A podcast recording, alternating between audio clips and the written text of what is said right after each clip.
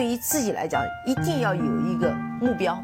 一个企业，它真的要对什么人负责任？嗯，要对社会负责任，嗯，对员工负责任，对股民负责任。这个三个责任，一个国家的发展，实体经济是永远是是顶梁柱。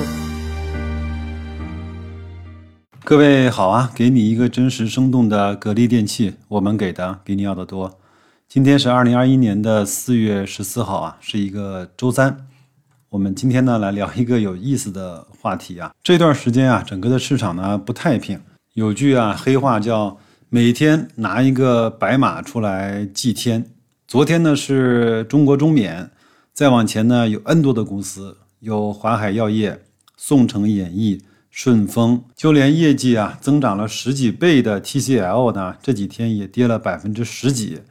还有呢，就是中泰化学上周末发表了一个业绩的预增，大概是增长了五十三倍到五十七倍，但是呢，股价非但没有涨，开盘就直接的按到了跌停。同样，一季度呢，整个业绩预增二十六倍的华昌化工跌停，业绩大增四倍，号称化工茅台的万华化学也大跌了百分之六点三九。铜的龙头股份的紫金矿业大跌了百分之五点九三，我就问一下各位，恐怖不恐怖？你的心里是不是在瑟瑟发抖呢？我觉得是这样啊，这些公司业绩出来之后呢，大跌，各位呢可以在他们大跌之后去看一看我上面念到的这些公司的基本面，你来对估值做一个一眼就能够判断高下的结论，它是高估还是低估？它是有泡沫还是被错杀了？这里面呢，其实很多公司白老师也完全不熟悉啊。我们就拿一个中国中免来去说吧，它昨天跌停完之后呢，是二百六十五块八毛五，总的市值呢是五千两百亿左右。我看了看它的三季报，整个的净利润呢是在三十一个亿。就算它整个全年再赚三十个亿，给它六十个亿的净利润，好吗？那能不能支持起来？大概。八九十倍的市盈率，大概二十几倍的市净率，我不知道到底是泡沫太高了，还是它真的是太优质被错杀了。一年期间，在疫情最肆虐的时候，从六七十块钱涨到了四百零三块。你告诉我，这个疯狂的上涨的过程到底是什么逻辑？业绩吗？估值吗？情绪吗？抱团吗？资金吗？我不知道。好，那咱们继续来往下看啊。A 股呢，就是这么一个神奇的地方，被罚了一百八十多亿的那个公司啊，反倒第二天开盘是涨了八个点。在我认为都要退市了的那个养的据说是扇贝的公司啊，居然昨天也跟着涨停。我还经常在涨幅榜看到过带着 ST 甚至是星号 ST 的，只有零点几元的股票。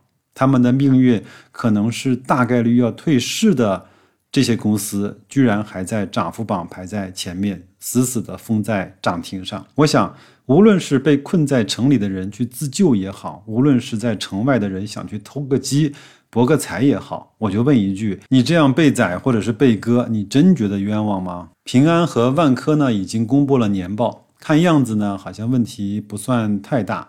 格力呢？天晓得，今天是十四号，有人说他今天收盘之后就会公布业绩的预增，不知道。今天啊，看到在雪球呢，有网友说格力呢这几年年报都要爆雷。董明珠这几年说的几乎每一句话都是在吹牛，都没有在兑现。讲心里话呢，这样的言论我挺无奈的。有很多朋友呢，希望我来预测一下格力二零二零年的业绩。我觉得真没有什么好预测的，因为三季报都已经有了，几乎整年度的业绩都是明牌了。就是看格力呢，在四季度愿不愿意去多释放一点业绩，仅此而已。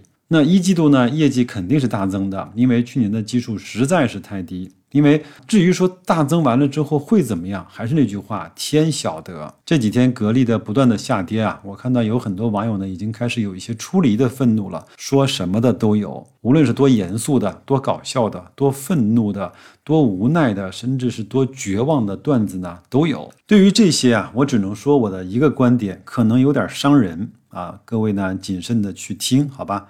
如果你的心态是按照按天来去赚钱的，那么大概率可能你适合做一个外卖小哥或者是快递小哥。如果你的赚钱心态呢是以按月为单位的，那很可能我们可以去做一个职场的小白领。那如果你看待赚钱这件事情呢是以年为单位的，恭喜你很可能具备了一个中高级管理层，包括职业经理人的心理素质。那如果你是按照三五年甚至是更长的时间维度来看待赚钱这件事情，恭喜你，你具备了一些企业家的素质。还有呢，我不知道为什么有那么多朋友每天有那么多时间去看盘。根据我的实际情况，我觉得呃可能有点扎心啊，可能你的主要工作还不够充实，闲得慌。如果是这样的话，我要。稍微的奉劝一下各位，大多数人都无法通过投资来超过他本身职业的收入。那我就想问的是，你为什么不把你的时间和专注投入到你的本职工作里面多一些呢？呃，怎么样？虽然我是尽可能保持的克制的语气啊，是不是还伤害了很多人的自尊心呢？那我们下面呢，就给各位来稍微的去宽一宽心吧，大家。拉到节目信息区，我放了一张图，我不知道各位能不能看到我在图上那些标的文字啊？那这一幅图呢，是从二零一八年的六月份一直到二零二一年的四月份，是格力电器的周 K 线。为什么用周 K 线不用月 K、季 K、年 K 呢？我天呐，我觉得用周 K 很多人都已经没有办法去忍受了，恨不得只看那个分时图，连日 K 都看不了。但是我还是坚持呢，把这幅两年多来的这种。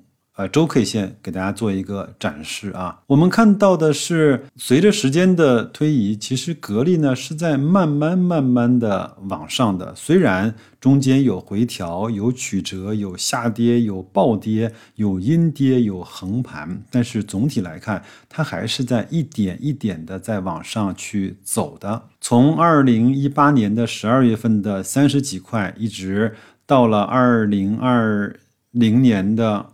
大概十二月份涨到了六十九块钱左右。其实这段历程中间有无数的下跌，无数的横盘，连续几周的阴跌，可能大家都没有办法忍受。但是拉长来看，它还是一个相对不错的一个投资的回报。那我只想提醒大家四个观点哈。第一个是你在下跌的时候不敢买，你追高被套，你怪我吗？第二，两年多以来，当然这个有点。回头看啊，后视镜啊，但是我想我们还是去看一看，两年多以来呢，格力只有两次连续四周的下跌，其他的时候都是掉头向上。我这么说你懂吗？你看一看有哪些用周 K 线的方式来去看一看，格力是不是已已经跌了一周了、两周了、三周了？那。这样来看，它应该就会再往上走了。就是它把人的意志磨得差不多了，它就该掉头往上走了。我觉得你可以看一下那个图，图里面符合这些说法的那些点，好吗？第三，白老师从来不用技术，也不懂技术，但是呢，我知道如果有一个傻子，啥也不会，他只会在格力呢每次上穿六十日线的时候买入。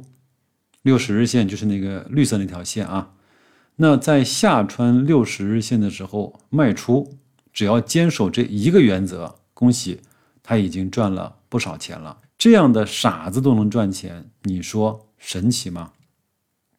第四，股价呢虽然涨涨跌跌，但格力每一天都在赚钱，都在为公司赚钱，都在为社会纳税，都在为股东去赚钱。它每一个季度的净资产都在上升，每一个月的技术储备和专利的数量都在增加，在你看得到和看不到的地方默默的生长，而你却慌得一逼。我想说，我们虽然在前面的很多期节目中要。大家按照持有一个公司股权，或者是拥有一家公司的心态来去看待你的投资，但是在股价波动，或者说在股价长时间不涨的过程中，这些东西都被各位抛到了九霄云外。我们太关注那个计分牌了，偶尔回来看一看那个称重器，好吗？那就这样吧，祝各位生活愉快，投资顺利，再见。